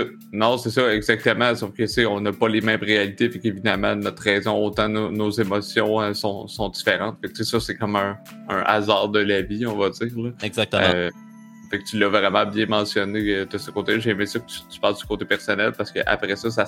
Parce que qu'est-ce qui compose la société? C'est nous tous. Puis c'est nous tous qui font que, ben bon, ben qu'est-ce qui s'est passé avant que je sois né, pendant que j'ai été là, personnellement, mais aussi sociétalement, puis qu'est-ce que j'ai envie d'en faire avec ça? Fait que, euh, il y, a la fameuse pensée de, même par exemple pour l'environnement, tu sais, ben, commence par chez vous, puis après ça, euh, ben, il va avoir un impact, un impact, un impact. Puis, euh, c'est vraiment par petit bout, fait peu comme tu parlais pour les, les, mariages homme-homme ou femme-femme, etc peu importe. Là. Euh, c'est beaucoup plus accepté, mais il y a encore, contrairement les pensées arriérées d'il y a 200 ans, des gens obstinés, puis même de, plus que ça qui pensent que la Terre est plate encore. Là. Euh, fait que c'est c'est euh, comme c'est le fun de voir ça, mais en même temps, des fois, c'est décourageant parce que tu te dis, oh, quand il me semble qu'il y a des choses, c'est comme, c'est évident, puis on dirait que euh, ça reste encore dans les mœurs. Eh ouais. T'as-tu l'impression que ceux qui ont envie de changer puis qui pensent au positif ont moins d'impact que ceux qui, euh, qui, sont angry, mettons, là, du changement, qui voient des changements, sont comme non, non, moi je veux rester dans ce que j'avais avant parce qu'ils parlent plus fort. Je sais pas si tu comprends un peu ma question. Oui, ben c'est un peu ça, c'est un pattern qui se répète beaucoup euh, au sein de euh, au sein de l'histoire humaine parce que si je peux nommer des exemples un peu plus un peu plus loin de nous, je veux dire le droit de vote des femmes. Le fait que la femme est l'égale de l'homme, le fait qu'elle peut travailler elle aussi, le fait qu'elle peut avoir sa carrière, sa propre vie. On remonte à une certaine époque, puis c'était inconcevable. Fallait absolument que la femme dise la même chose que l'homme.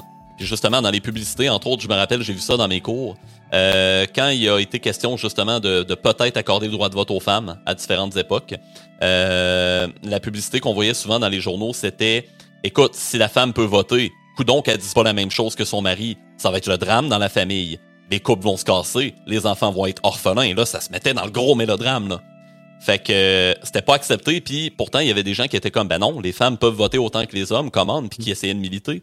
Entre autres avec les mouvements des suffragettes au 19e siècle. Euh, quelques rares hommes aussi adhéraient à ces causes-là, mais c'était surtout des femmes qui les défendaient. Parce que défendre ça publiquement quand t'étais un homme, ben, tu te faisais regarder croche par pas mal tout le monde. Le modèle sociétal était comme ça. Puis moindrement on parlait de changer ça, c'était comme attention là, non ça marche pas là.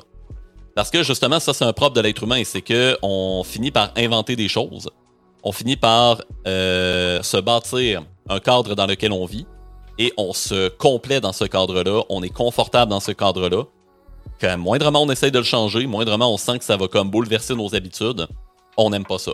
On n'aime vraiment pas ça. nous autres, on est réfractaires au, on est au changement. Exactement, même encore aujourd'hui. Euh, moindrement, on propose des changements de société assez radicaux. La plupart des gens font comme non, moi je veux pas ça. Puis le pire, c'est qu'on se dit nous-mêmes, ah non, moi je réagis pas comme ça, mais c'est pas vrai. je reconnais que moi-même, j'ai réagi comme ça aussi là, pour euh, certains exemples. Toi aussi, probablement que c'est le cas, puis n'importe qui qui nous écoute en ce moment. C'est sûr que ça vous est tous et toutes, et moi-même, arrivé dans votre vie, euh, de se dire non, on me propose un changement, puis vraiment ça me tente pas. Même si le changement serait peut-être pas si pire que ça en bout de ligne. Mm-hmm. Ben, c'est comme un peu euh, la fameuse pensée de euh, pourquoi, tu sais, à ce moment-là, on a comme on pense qu'on va avoir un service ou peu importe, puis là finalement c'est pas ça. Fait que là on est comme pourquoi pourquoi faire compliqué euh, pourquoi faire simple quand on peut faire compliqué, puis là souvent les gens là c'est comme ben écoutez, c'est rendu ça maintenant ici, fait qu'après ça, tu sais, t'as le choix, là. Ce que j'aime, c'est que quand même au Québec, il y a quand même une certaine liberté de choix. Tu as le choix de dire j'accepte ce changement-là ou je l'accepte pas, puis disons que dans les services ou les produits ou peu importe, il y en a pour tout le monde. Il y en a qui n'ont pas encore changé, par exemple, sur quelque chose. Euh, fait que, si ça fait pas ton affaire, ben, tu peux changer. c'est un peu comme la technologie. Il y en a beaucoup qui sont comme, ben, je veux pas avoir de téléphone, etc. Tout ça. Ouais, mais tout fonctionne. Puis même ma carte de crédit, malheureusement, même si je suis pas, euh, j'essaie de, diminuer ma consommation, ben, à un moment donné, t'as comme pas le choix de d'en avoir une parce que plus tard, tout va se payer sur Internet. Non, c'est ça. Puis on veut diminuer l'impact environnemental, fait que tu sais, euh, moins de papier, etc. Puis là, sur Internet, ce qui fonctionne, c'est PayPal, carte de crédit, etc. Fait que à donné, les gens sont comme non, j'ai pas de sel, etc. Ouais, ben parfait, mais plus le temps va avancer, plus tu vas te couper à des options. Fait que c'est. Euh, j'ai comme l'impression que les, on est tellement réfractaires au changement. Ça, ben, c'est ça, on a le même âge. Je sais pas toi, que, je sais pas toi, tes parents ont quel âge? Euh, mes parents euh, ont 57 puis 60. OK, ils sont un peu plus jeunes que les miens, mais ils sont pas mal de la même génération. Mes parents ont 66 tous les deux. Euh, mm-hmm. Puis c'est ça, tu sais, je veux dire, c'est vraiment différent. Je sais pas toi comment sont, où est-ce qu'en sont tes parents par rapport à ça. Mais tu sais, mon père, vu qu'il était enseignant au cégep, il est quand même assez à l'aise niveau technologie. Il est capable de servir d'un ordinateur, il est capable quand même de se débrouiller un minimum et tout. Mais je suis beaucoup plus connaissant que lui là, sur tout ce qui est technologie, numérique et tout. Il s'est acheté un Chromecast avec Google TV il y a pas longtemps, il savait aucunement c'était quoi, puis il avait zéro idée de comment paramétrer ça. Mhm. Il a tout fallu, c'est tout moi qui l'ai aidé étape par étape à tout configurer, puis installer ça, puis expliquer comment ça marchait. Puis ma mère, de l'autre côté, zéro technologie. Elle sait pas se servir d'un ordinateur, un cellulaire, une tablette, ça lui est complètement étranger. Elle, c'est téléphone fixe ou télévision, ou journal. Elle check ses circulaires papier quand euh, les livreurs de journaux vont lui porter euh, à sa boîte aux lettres et tout. Puis plus que ça, elle a de la misère. T'essayes d'y expliquer comment marche la nouvelle technologie, puis ça compute pas dans sa tête. Là. Elle est comme. Mhm. Tu sais, elle est pas, euh, elle est pas trop chaude au changement, là, puis tout ça. Puis elle est comme, Eh, non, tu sais, je préfère ma vieille télé. Fait que, euh, il y a aussi un, phé- un phénomène générationnel, je pense, autour de ça. Puis c'est pareil pour nous, là. Euh, comme créateur de contenu, moi, à un moment donné, j'ai pas le temps, j'ai pas le choix de m'intéresser à TikTok. Mais TikTok, c'est une application qui est surtout pour des jeunes encore plus jeunes que nous autres. C'est souvent des adolescents, début de l'âge adulte et tout. Euh, puis moi, quand je suis arrivé là-dessus, je sais pas toi, là, mais je suis arrivé puis j'étais comme, c'est quoi cette application-là? C'est quoi ces vidéos-là? là, après ça, je me suis dit, mon Dieu, comme créateur de contenu, comment je m'adapte à ça, moi? Je commence à peine à comprendre un peu comment ça fonctionne, la plateforme et tout, là, mais ça fait un an que je suis là-dessus. Fait qu'au début, moi, j'ai vu ça puis j'étais comme, c'est quoi ça, TikTok? Ça part d'où? C'est quoi? Mais tu sais, toi, il y a le côté historique que tu cherches, mais après ça, c'est un peu l'ancêtre de, de- des Vines, là, si on veut. Là. Mais tu sais, après ça, c'est. Tu sais, comme, un peu comme tu parlais de ta mère, si t'es pas utilisateur de la technologie, ben tu peux bien ne pas comprendre quand quelqu'un t'explique une nouvelle chose, tandis que. Parce que tu sais, t'as pas de référence, tandis que Non, si je c'est ça. t'explique que. euh, hey, euh, TikTok, c'est comme les Vines, moi j'ai juste connu les Vines, mais avec tel tel élément, je suis capable de me l'imaginer, tandis que tu- c'est quoi un Vine? C'est Tu vois, moi, j'ai pas connu Vines, fait que j'avais vraiment pas de référence. c'est donc c'est ça en- encore là, tu sais, pourquoi les. les euh, c'est quoi un meme, là? Tu sais, c'est quoi un meme? Ben, c'est un truc. Ouais. J'ai déjà expliqué ça à mes parents, puis ils ont compris, mais tu sais, j'explique, je suis comme, ben, moi, je trouve ça drôle, ou, ou, euh, ou des choses comme ça. Puis c'est drôle qu'on parle de ça parce que ce matin, euh, je me suis levé un petit peu avant le podcast, là, pour, pour qu'on puisse discuter, puis j'ai regardé mon. mon euh, mon historique de, de, de- parce qu'à chaque jour euh, sur ton Facebook t'as euh, T'as des les- souvenirs. les trucs il y a les souvenirs c'est ça que Ouais, je ouais. comme mot J'aime il y a bien ça, 5 cette ans, il y a 10 fonctionnalité-là. moi. ans, tout ça. Puis moi, je te dirais, je fais le tri depuis un an. Là. Dans le fond, je supprime tout parce que je, je préfère que- qu'il n'y ait rien. Là. Bref, peu importe, mais c'est drôle, il y, a, il y a quand même des, des belles affaires là-dessus. Puis il y a 10 ans, jour pour jour, aujourd'hui, mon père m'écrivait sur ma page, a juste écrit le mot test.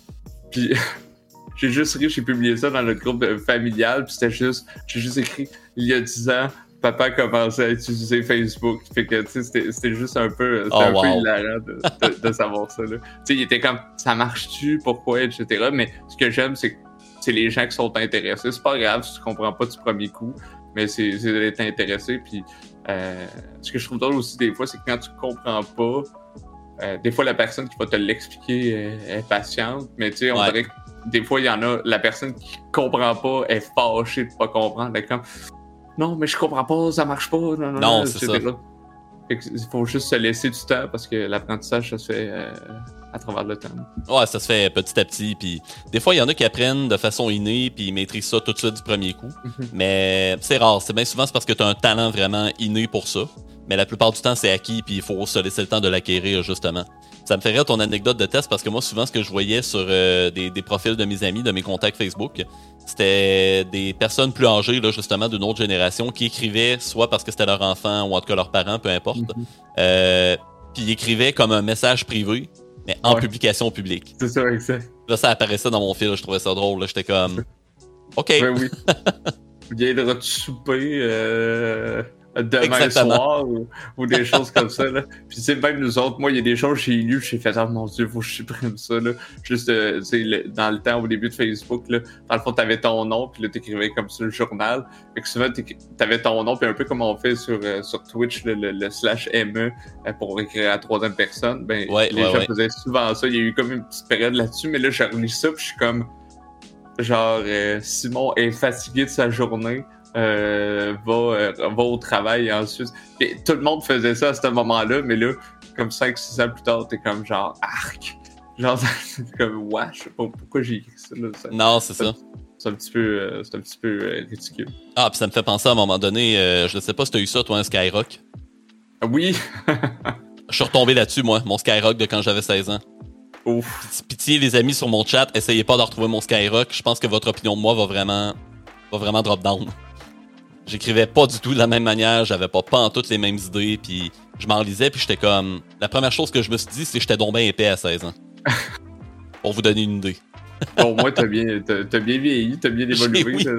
Ah, il fallait, parce que pour vrai, là, si j'étais resté avec les mêmes idées, euh, je pense pas que je serais sur Twitch à faire ce que je fais aujourd'hui. Je serais peut-être sur Twitch, mais je ferais carrément autre chose.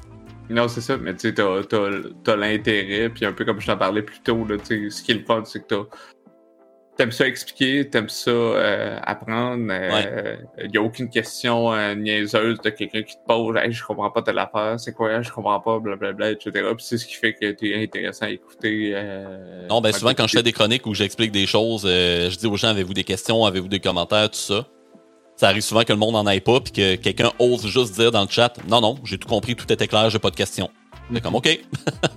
Mais c'est ça, parce que tu sais, c'est juste tu, tu, te mets dans la peau euh, de, la, de, la, personne qui, qui connaît pas ça, fait que c'est comme bon, ben, euh, whatever, l'Empire romain, blablabla, etc. Mm-hmm. Faut comprendre qu'à cette époque-là, l'ambiance c'était ça, c'est comme ok, je me remets là-dedans, ok, ben, je comprends pourquoi il a fait tel mot, plutôt que juste euh, lire de quoi, un peu comme certains profs de cégep qu'on a eu qui lire des diapos juste pour dire des choses, un peu comme ton prof de, secondaire 4, finalement. Ouais. Oh, ouais. Euh, fait que c'est un, un, peu ta... Farah, le gros dit à 16 ans, philosophe de la vie, c'est carrément ça mon Skyrock. Ah oui. Sérieux, là, ah je, je, parle, je raisonne et j'agis exactement comme quelqu'un qui se revendique de l'école de la vie, puis euh, qui, qui, écrit tout n'importe comment avec un orthographe un peu bizarre. C'est vraiment ça mon Skyrock. J'ai vraiment passé par cette phase-là. Là. le métalleux, euh, le métalleux qui passe par là. Mais tu sais. Le euh, métalleux de 16 ans qui pense que t'as de vue, là. Ouais. Ouais, ouais, c'est ça. On apprend aussi de notre passé, tu sais. Hein, mm-hmm. C'est ça aussi. Et voilà. Euh, je, suis curieux d'apprendre, dans le fond, là, on a vu un peu ton parcours, un peu tes intérêts. On a tourné beaucoup autour de, de l'histoire. oui, aussi le côté métalleux, GN, etc. Euh, y a-t-il des choses, mettons, à propos de toi, de tes intérêts qu'on qu'on sait pas, là. Tu sais, je sais pas, là, t'es. T'es un gars qui est bon pour cuisiner des desserts ou je, dis n'importe quoi. Tu t'as-tu d'autres hobbies qu'on qu connaîtrait pas que tu pratiques là, à travers ton horaire chargé? Euh. Je suis quand même assez transparent avec ma vie euh, sur mon Twitch, fait que j'essaie de chercher quelque chose que j'aurais peut-être pas dit. Mm -hmm. minute, là, faut que je réfléchisse un peu. Euh, ben, c'est sûr que côté cuisine, j'en ai pas vraiment parlé, mais moi, je suis quelqu'un qui adore, euh, je suis quelqu'un qui aime beaucoup ça cuisiner, comme je le disais en début de podcast. Moi, je suis un gars hyper épicurien dans la vie. Si tu veux me rendre heureux, là, donne-moi une bonne bière de microbrasserie ou un hydromel ou un bon vin ou n'importe quoi. Quelque chose de qualité. Euh, cuisine-moi un bon repas, puis invite-moi à souper, puis pour vrai, je vais être le gars le plus heureux du monde. Mhm. Je, je, suis un gars super épicurien. J'aime ça chiller, prendre mon temps. J'aime ça euh, manger de la bonne bouffe, faire comme hey, ça c'est bon, c'est de qualité. Puis euh, j'aime vraiment ça. Je suis un gars qui tripe sur les produits de qualité, les produits artisanaux. J'aime la bouffe fait maison. J'ai été élevé comme ça beaucoup là, par mes parents, justement, par ma mère surtout. Euh, qu'à tous les jours, à tous les midis, à tous les repas, parce que ma mère était femme au foyer. Fait qu'elle avait tout le temps du monde là, pour prendre le temps de bien s'occuper de sa famille, puis faire des bons repas et tout. Euh, elle avait tout le loisir de ça pendant que mon père travaillait le jour. Fait que là, euh, c'était toujours des bons repas pis tout ça. Fait que tu sais, j'ai développé ça parce que quand je suis parti de chez mes parents, la première chose que je me suis dit en faisant comme Hey, il va falloir que je parte en appartement, première fois que je me suis dit, c'est j'aurais pu la bouffe de ma mère. là, j'étais comme. Je pense qu'on dit pas mal tout ça un, moment donné. Mais pour moi, c'était inconcevable. Il y en a qui l'acceptent et qui font comme, bah, c'est correct, je vais manger du craft dinner puis euh, je vais me faire de la bouffe surgelée, tu sais. Mais moi, dès le départ, moi, j'étais comme, non, non, non, non, non, non, je me fais de la bonne bouffe impossible, inacceptable que je mange du cheap. J'étais comme une fois de temps en temps, c'est correct. Mais j'étais là, non, je veux pas que ce soit mon alimentation. Fait que là, la première affaire que j'étais arrivé à 16-17 ans, ma mère me l'avait jamais montré. J'étais comme, man, tu me montres à cuisiner. Là, t'es comme, mais qu'est-ce que tu veux que je te montre? J'étais comme, montre-moi tout. montre-moi tout ce que tu sais. Fait que là, elle a pris le temps vraiment pendant un an de tout me montrer. Puis à cette heure, je suis capable de tout ce que je connais de trucs en cuisine, c'est ma mère qui me l'a appris. Puis j'aime ça, j'aime vraiment ça. Je l'ai pas beaucoup pratiqué dans les derniers temps comme loisir, mettons dans la mhm. dans la dans le dernier deux ans, mettons on va dire ça comme ça. Mais quand je peux faire du pain maison, faire des pâtisseries, euh, mhm. faire des bons repas bien cuisinés par moi-même, épicés par moi-même et tout vraiment pas mal tout fait. Euh, je le fais assez fréquemment. Notamment là, moi je suis un grand fan de bouffe asiatique. Ça c'est l'autre mhm. chose. Hein. Si vous voulez me rendre heureux là, Bon repas, bonne bière, bon vin ou bon hydromel. si le repas c'est un sauté asiatique, là vous venez me gagner là. je prends des notes, je prends des notes. là vraiment moi je vais être au ciel. Tu sais, tout ce qui est sauté, mettons, de tofu, de poulet, de, de bœuf, même de porc, avec, mettons, du riz, vermicelle, des bons sautés teriyaki, ou en tout cas des choses comme ça. Ah, que j'aime ça. Je, je capote là-dessus. Justement, là, là tu t'adores ça, mais mettons que je te pose la question. Euh, soit moi ou un des viewers, euh, tu, reçois quelqu'un à souper, puis ton objectif c'est de, l'impressionner, mettons. Euh, je lance la question un peu plus corsée. Là. Dans un trois services, là, avec un entrée, euh, un repas et euh, un dessert, qu'est-ce que tu euh, qu'est-ce que tu cuisines que t'es comme c'est un winner? Tu sais pas qui tu reçois, mais la personne mange tout. mais qu'est-ce que tu? Ben, souvent, moi, j'ai participé à des repas potluck. Puis les potlucks, souvent, c'est difficile parce que, petit conseil pour organiser un bon potluck, faites la, faites la liste et obligez tout le monde à inclure dans la liste qu'est-ce qu'ils vont amener. Faut d'avance que tu saches, puis, ça, faites-le mhm. longtemps à l'avance, quand votre date de souper potluck est déterminée. Euh, caler longtemps à l'avance, c'est la shot de savoir qu'est-ce que vous allez préparer. Parce que le souper potluck, c'est que tout le monde amène quelque chose qu'il a mhm. préparé. Euh, ben, faut vraiment faire la liste parce que sinon, vous allez vous ramasser comme 3-4 fois avec le même plat. vous n'allez pas avoir vraiment de diversité, tu sais. Euh, c'est intéressant justement dans ces sujets-là d'avoir vraiment de la diversité. Puis je me suis fait souvent inviter à des potlucks. Puis là, quand je regardais la liste et tout, souvent les accompagnements puis les trempettes, ça m'en revenait à moi. Euh, tout le monde justement prenait l'initiative du repas principal, du dessert, des hors d'œuvre et tout ça. Fait que là, j'ai eu rarement les préparer. Ça m'est arrivé une fois ou deux, mais très peu. Euh, puis souvent, moi, ce que j'amène dans les potlucks, c'est une trempette bacon, fromage, sirop d'érable à base mm-hmm. de mayonnaise et de fromage à la crème. C'est gras mais c'est vraiment bon. La date, c'est toujours un winner. Il n'y a jamais personne qui m'a dit qu'il n'aimait pas ça. Non, c'est ça. Le corps euh, euh, est, fait. Euh, les cellules aiment le gras, aiment le sucre. Là, fait que c'est sûr que ça a été winner. Puis sûrement que tu repartais pas avec un plat avec la moitié remplie. Puis au, niveau, au niveau du dessert, si, si, si tu avais quelque chose à faire, c'est quoi tu fais? Au niveau du dessert, je pense que j'irais peut-être avec des muffins ou un pain au chocolat maison. Mhm. Je suis vraiment un fan puis un spécialiste de pain parce que euh, Tranche de vie, en fait, la première job que j'ai occupé en histoire, c'était au site historique de la Maison La Montagne. C'est un site historique euh, à Rimouski, plus précisément à Rimouski-Est. Euh, puis, dans le fond, c'est une maison qui date de 1744, une maison d'habitants, qui, appartenait à la fille du premier seigneur de Rimouski, Marie-Agnès Lepage, et à son mari Basile Côté. Dans le temps, on était costumés comme à l'époque, ils sont encore costumés aujourd'hui, mais la différence qu'on faisait, c'est que euh, on incarnait les personnages. Comme tu sais, il y avait une fille, euh, une de mes collègues qui faisait Marie-Agnès, moi je faisais Basile. Fait que les deux, on était comme mari et femme, mais on n'était pas, on pas en couple pour de vrai. Mais dans nos personnages, on était comme mari et femme. Puis euh, on était costumés comme à l'époque, tout ça. Puis t'avais des gens qui faisaient nos fils, nos neveux, nos nièces et tout. Selon les personnages qu'ils prenaient, qu'ils incarnaient. Et on faisait encore quelque, on faisait quelque chose qui est encore pratiqué aujourd'hui à la Maison La Montagne par les guides actuels. C'est les fournées de pain du vendredi. On a un four à pain qui a été construit comme à l'époque.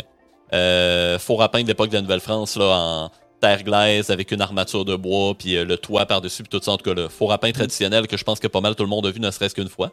Si vous avez jamais vu ça, cherchez ça, four à pain traditionnel, Nouvelle-France. Vous allez vraiment aimer ça, je pense. Mhm. Puis c'est fait avec un feu de bois. Dans le fond, le principe, là, c'est que tu arrives le matin, tu te fais un feu de bois à l'intérieur du four, tu refermes les portes. Parce qu'il y a comme des portes en métal, là, des portes en fonte sur le devant, pour garder la chaleur. Et après, ton feu de bois, tu l'alimentes pendant quelques heures. Et après ça, vers, mettons, fin de, fin de matinée, début du midi, ben là, ton four a eu le temps de réchauffer énormément puis d'accumuler de la chaleur qui va comme tourbillonner dans le four. Là, après ça, tu retires tout ton bois, tu ouvres les portes, t'attends un peu, puis après ça, tu mets tes pains là-dedans, tu refermes la porte. T'attends une demi-heure à peu près.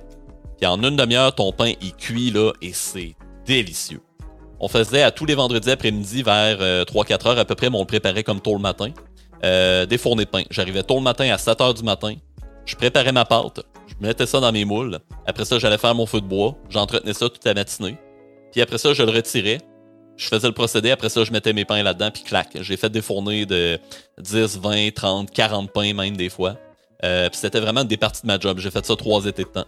Fait que ça, ça m'a appris. C'est vraiment une expérience que je suis tellement content d'avoir vécu parce que maintenant, on me demande de faire du pain maison. Pas de trouble. Fait que je suis capable d'en faire vraiment différents trucs. Là. Je suis capable d'en faire au raisin, cannelle, je suis capable d'en faire au chocolat, tout ça. Fait que moi, je pense vraiment que si on me calait un souper longtemps à l'avance puis qu'on me disait c'est toi qui fais le dessert, je pense que j'amènerais des batchs de pain au chocolat. Mhm. C'est clair, ça serait délicieux. Écoutez, euh, moi, je vais te laisser avec tes communautés pour euh, la fin de la discussion. C'est sûr que je risque d'être dans le chat euh, encore une fois. Mais merci beaucoup. Puis moi, je vais reprendre la, la, rediffusion pour faire mon montage. Puis on va pouvoir regarder ça. Fait qu'oublie pas de le rediffuser, sinon je serais un peu triste. Ben, la rediffusion est là automatiquement de toute façon. Fait que au pire, si tu veux, je peux t'envoyer carrément le fichier vidéo si tu veux faire de quoi avec ça. Sinon, ben, tu disais pas que tu avais enregistré sur Audacity? Ouais, ben dans le fond, c'est ça, j'avais un bug, là, j'étais prêt d'ouvrir les deux fichiers, parce que justement, je voulais enregistrer la mienne, puis la tienne, puis après ça, mixer ah, les deux. Ok, mais ok, il y, ouais. a quelque chose qui buguait, fait que je me suis dit que j'allais utiliser, euh, j'allais utiliser ça de mon côté. Ok, c'est good. Alright, ben merci à toi, puis euh, ben écoute, bonne journée, puis euh, au plaisir, on se retrouve dans le chat. Hey, merci beaucoup, bye bye. Ciao.